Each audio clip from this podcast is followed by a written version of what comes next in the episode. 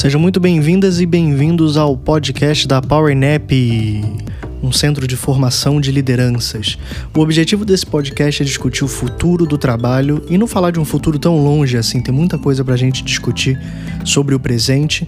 E o formato de hoje eu respondo uma pergunta, normalmente uma pergunta que me fazem com recorrência ou algo que está martelando a minha cabeça e eu quero compartilhar alguns aprendizados com vocês. E a pergunta de hoje é: será que o trabalho remoto, híbrido, o trabalho distribuído num geral, pode prejudicar a carreira de quem está começando agora? É sobre isso que a gente vai conversar hoje.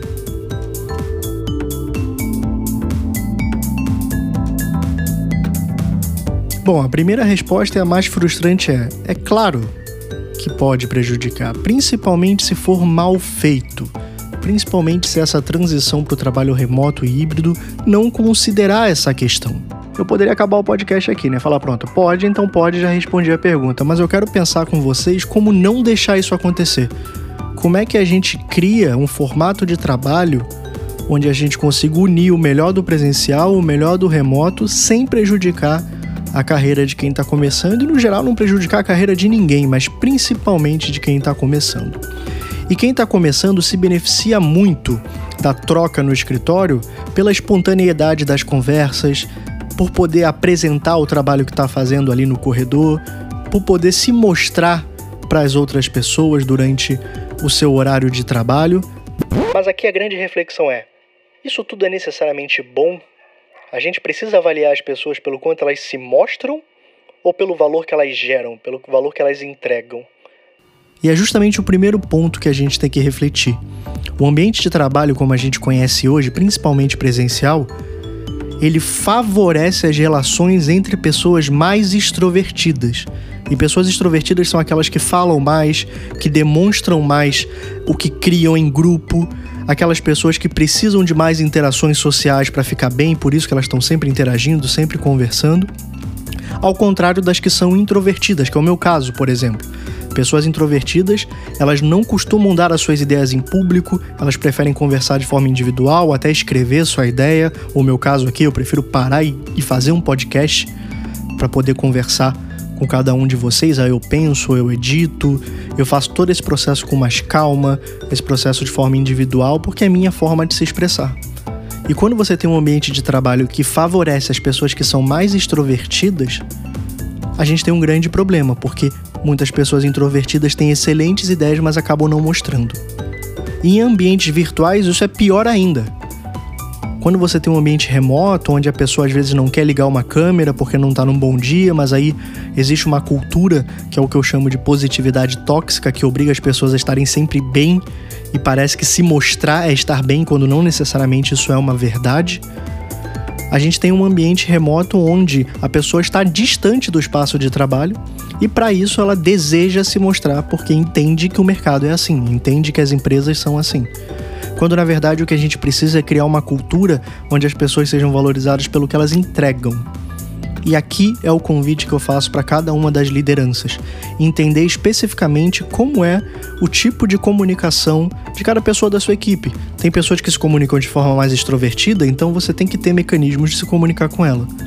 Mas sem esquecer que as pessoas introvertidas talvez vão ter excelentes ideias, mas elas vão passar para você essas ideias por texto, elas vão passar essas ideias numa conversa um a um, elas vão ter um outro processo de comunicação com você que não necessariamente é esse processo de sempre se expor, de sempre botar para fora, de sempre falar.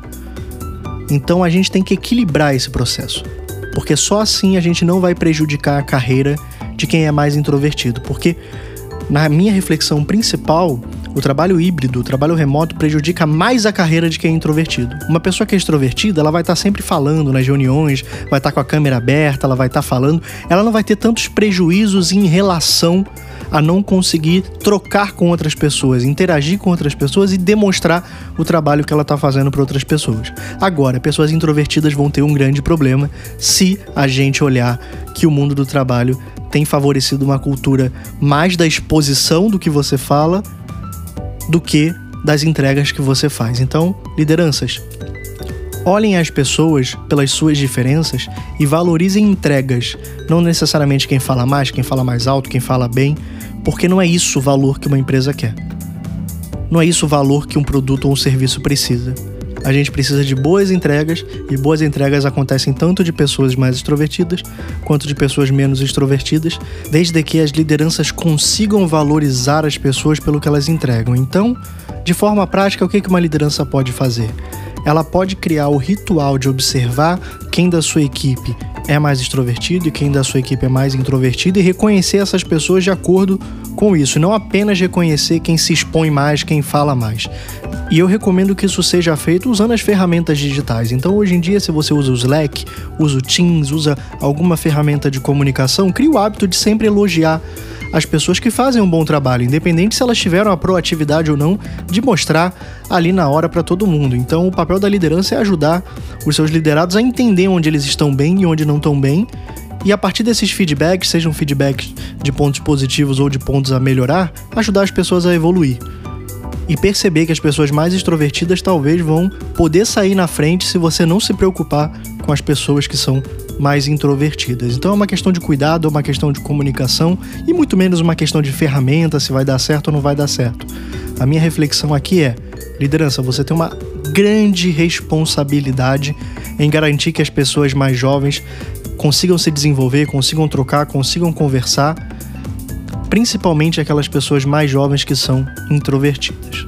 Vou falar 200 minutos sobre esse assunto, mas aqui é uma pílula é só para deixar uma reflexão para vocês. Aqui, isso aqui é para você ouvir ali é, entre a pausa do almoço e do cafezinho. Eu vou fazer com mais frequência esse tipo de formato curto para que vocês consigam ter um pouco de questionamento ao longo do seu dia. E esses questionamentos são essenciais para a gente criar o futuro do trabalho, começando pelo agora. Até a próxima, pessoal!